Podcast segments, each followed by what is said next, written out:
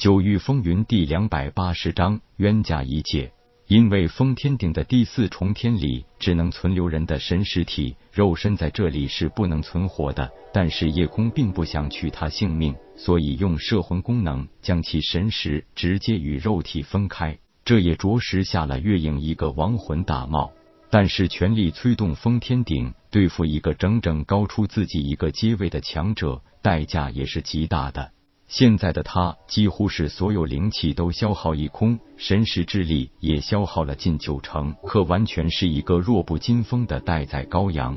幸好月影找的这个山洞地点十分隐秘，又在洞外布置了法阵加以隐匿和保护。否则，万一闯进来一个随便的什么妖兽，都可能要了自己的命。现在最要紧的就是赶紧恢复神识之力和灵气，就让月影在封天顶里先尝尝恐惧的滋味吧。虽然这对一个女人有些残忍，何况又是一个千娇百媚的漂亮女人，可是她差点毁了自己的清誉，差点毁了太虚宗的声誉，不给她点教训，岂不是太便宜她了？凝神境后期武者神识就已经石化，就算肉身尽毁，只要神识不灭，还可以借体重生。如果留有一滴最精华的精血，在天才地宝的滋养下，甚至可以重塑肉身。而到了化虚境，不但肉身可以虚化，而短暂隐去形迹，神识更是凝实到宛如有血有肉一般。此时的月影真是欲哭无泪，神识之体与肉身宛如一对双胞出水芙蓉。虽然百花宗弟子都没有那么重的什么羞耻心，但是双修都要挑一个自己喜欢的男人，但也都没到那种没事就欣赏自己的身体的无聊程度。神识之体很容易就幻化出衣服可以遮羞，他想用神识之力调动那虚界，弄出些衣物来遮盖身体，可是任凭他怎么弄。就是没有办法从那虚界内调出任何东西。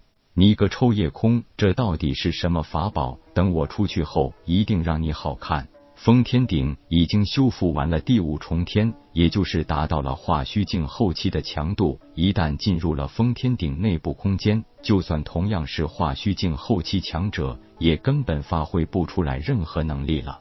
何况是他这个化虚境初期呢？但是，所有进入封天顶内部空间的人，有任何神识波动，夜空都可以一毫不差的立刻觉知。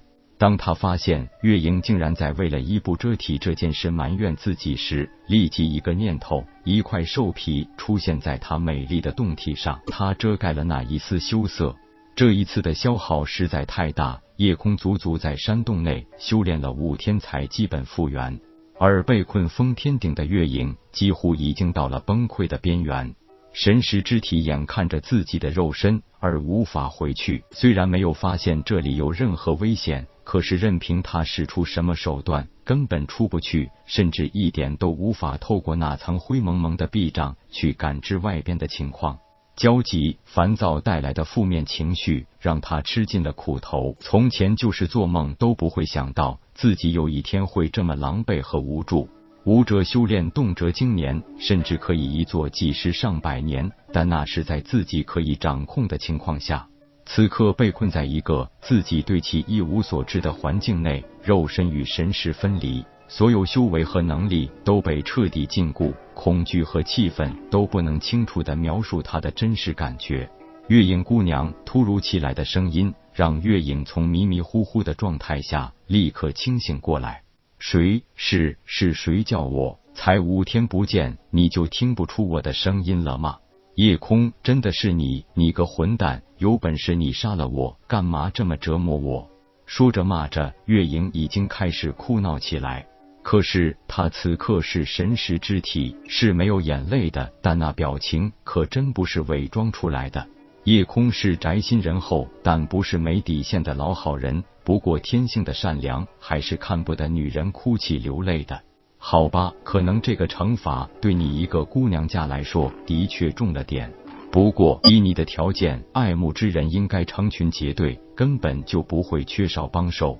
你如此设局对我，险些毁了我太虚宗和个人的清誉。就算惩罚你一下，我也没什么错吧？你就是个大坏蛋！我恨死你了！我本来是打算放你出来的，可是看样子你这是不想出来了。夜空，你混蛋！什么？你打算放我出去？别别别！我知道错了，你快放我出去！你是好人，世上最好的帅哥。他摇摇头，暗笑这女人撒谎都不带脸红的。我可以放你出来，不过我可有言在先，你修为比我高一阶，出来后可不能对我进行报复。不会，不会。虽然我并不怕你说话不算数，但是我这个人很不喜欢动不动就拿法宝欺负人。你要发誓，放你出来后，咱们的恩怨算一笔勾销，你不能反悔。月影也是真的急了，连忙发誓道：“我月影发誓，如果我报复叶公子的话，就让我容颜尽毁。”变成丑八怪，叶空刚想说这叫什么誓言，可是转念一想，每个女人几乎都对自己的容颜特别在意，尤其是这些漂亮女人，他肯拿这个来发誓，应该是他觉得这是最恶毒的誓言了吧？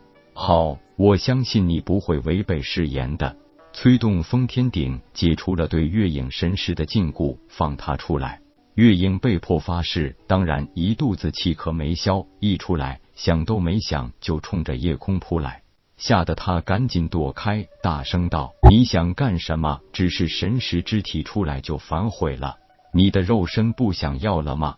月影立刻停下，用手指着他，狠狠道：“你个大坏蛋，这么欺负一个女孩子，我真想看到你这辈子都讨不到老婆的样子。”被他这么一骂，他反而笑了。忽然觉得这个月影也不过是一个有些刁蛮任性的小女孩罢了。可是，一想到这个外表看上去只有二十几岁模样的女人，其实已经是一个修行了有两百年以上的人时，不由得身上起了一层鸡皮疙瘩。果然，在大年龄，心里都可能还住着一个小女孩呢。把身体还给他，夜空赶紧逃走了。他可不想继续和这个难缠的女人继续纠缠下去，耳边还能听到后面月影的怒骂：“夜空，你个混蛋，我这辈子跟你没完！”